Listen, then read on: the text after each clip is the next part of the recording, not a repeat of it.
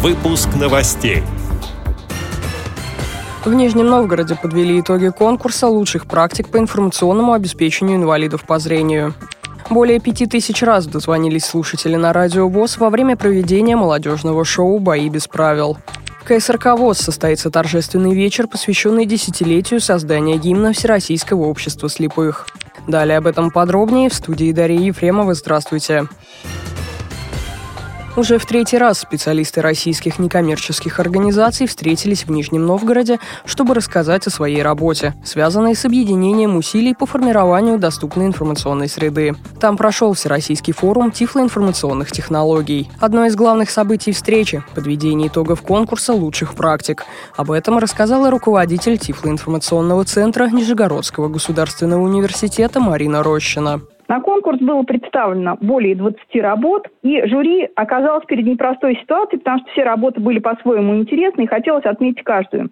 В результате было выделено 6 призеров. Среди них много работ библиотек. Я сейчас не буду останавливаться ни на одной работе. Их можно будет посмотреть на нашем сайте Центра Камерата. А скажу только, что важнейшим критерием отбора для нас стала полезность работы для других организаций. То есть так, чтобы можно было что-то взять для себя и что-то реализовать у себя. И поэтому во всех призовых работах должна была быть некая изюминка. То есть не то, что вот, предположим, в библиотеке все занимаются издательской деятельностью, а какая-то особенность в этих работах, отмеченных призами.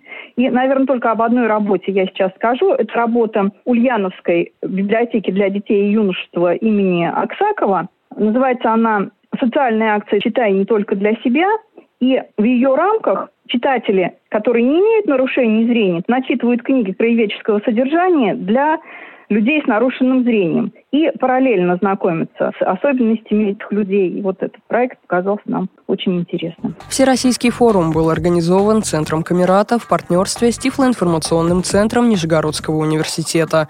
Проект получил финансовую поддержку Министерства экономического развития России.